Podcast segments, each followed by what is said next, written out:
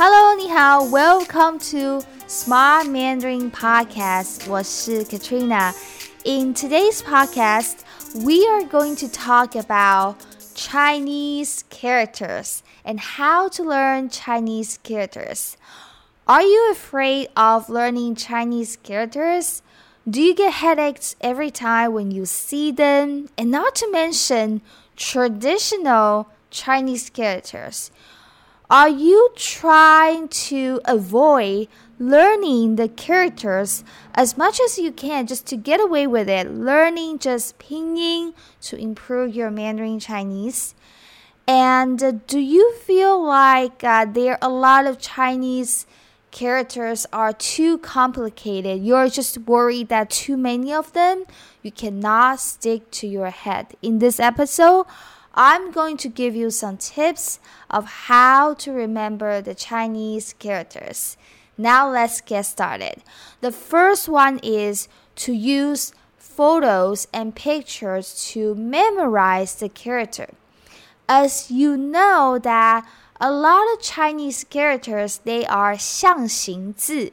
象形字 means pictogram, which means that if you see this character, it often relates to the original meaning, the shape of the original object. For example, the character 人, people or person, it is originate, originally coming from the shape of a person. Or for another example, if you want to learn the character knife, which is Dao, D A O, Dao, and you know, if you see the character and you know that the shape of the character is just coming from the shape of knife. These kind of characters is the easiest ones to remember and there are quite a few of them that you can take advantage of and remember instantly. They are called 象形字. And the next uh, I think the next tip to learn Chinese character is to use storytelling. I think that storytelling is also one of the best way to help students to learn Chinese character. For example, if you see a character that is very complicated, so first you can see that if there's any component, which means part of the characters that you can recognize already, and use the component that you know already to maybe uh, make up a story for yourself, or maybe just uh, get help from the teacher to make up the story uh, for the characters. Because as we know that there are thousands of characters and most of them are losing the meaning from the original meaning which means that the meaning nowadays that we see of the chinese character right now the meaning is different from you know thousands of years ago which means that you have to come up stories to remember how to recognize or how to you know stick the characters to your head. So the second tip for you is using storytelling which is what i'm using for my student in my course. And number three i think the number three tips is that try to read more. So for example if you learn the uh, for example if you learn the character dao which means like knife, and then that's the character. So you try to search or try to see the characters that in your life that if, if there's any characters that in your life you can recognize, okay? Or you use the uh, dictionary to see that what words or what vocabulary that has the characters that you know already. For example, let's just say, for example, you know 人, this character means people or person. There are a lot of words that is with the character 人. For example, 女人 meaning woman or women. 大人 meaning adult. 人鱼 meaning mermaid, which is people, fish. So, knowing the Chinese character can actually help you understand Mandarin Chinese more. For example, I just mentioned. How do you say mermaid in Mandarin Chinese? 人鱼. So this word mermaid 人鱼 is consists of two characters. You know, most uh, Chinese words are consist of two characters, right? So mermaid is consists of two character. One is 人, which means people or person, and the other one is 鱼, which means fish. Don't worry, everything I say in this podcast, you can find a link below to download the PDF worksheet for free from this podcast episode. Okay, so as you can see, when you learn the uh, character, sorry, the word 人鱼, which means mermaid, it separately means people fish or person fish. So when you know the characters and you know like okay, mermaid actually in Mandarin is person fish.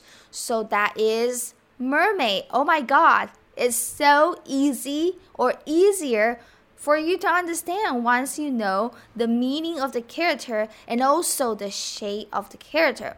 For another example, 大人 because you learn the character 人 which means people or person and if you happen to learn another character 大 which means big so you put them together as a word 大人 it literally means big person but it is adult so adult in Mandarin is 大人.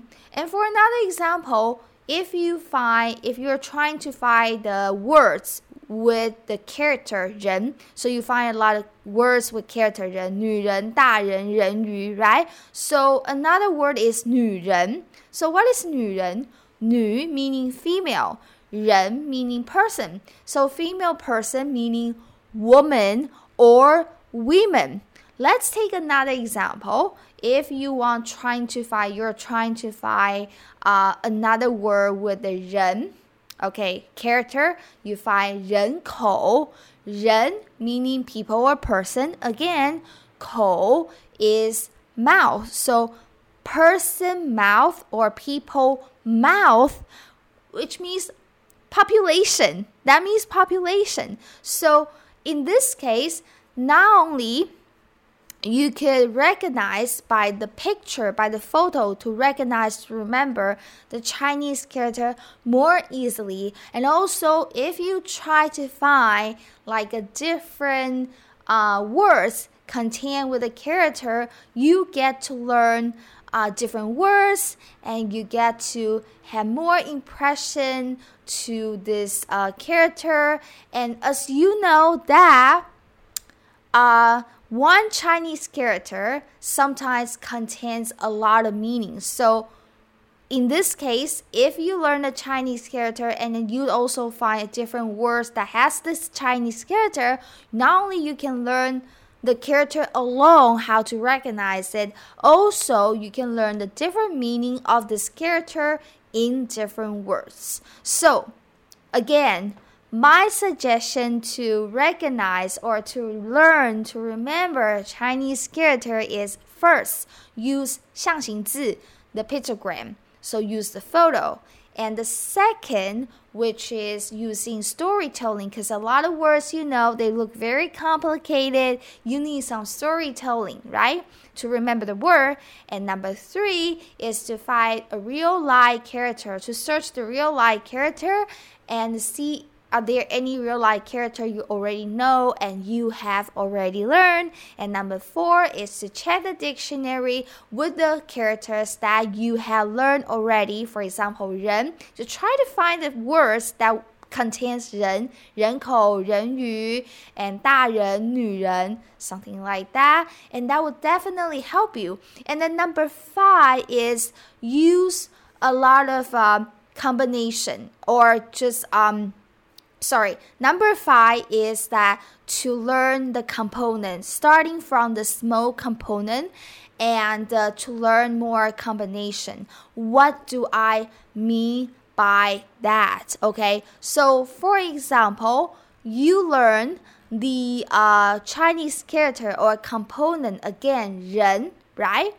And then um, if you know this component or if you know this character already, and uh, maybe in the future you learn another character that contains this component 人 and that new character is not new for you because you have already learned the uh, how do I say you have already learned the component already. So in this new Chinese character, it is not brand new for you because you know some component already. So the more component, small component, easy component that you know, the easier it it gets for you to learn Chinese character. And if you want to learn how to uh, how to remember or how to make the Chinese character stick to your head, I have a free worksheet for you that will help you instantly.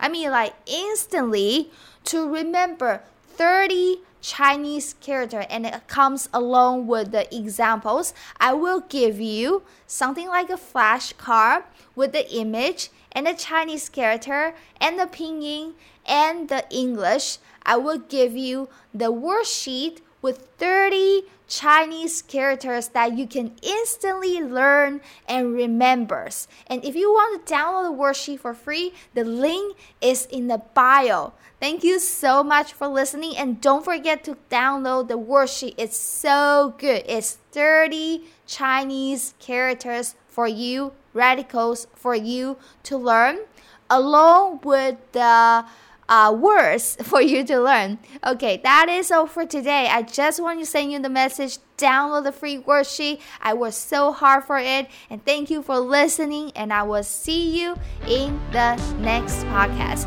谢谢你们，再见。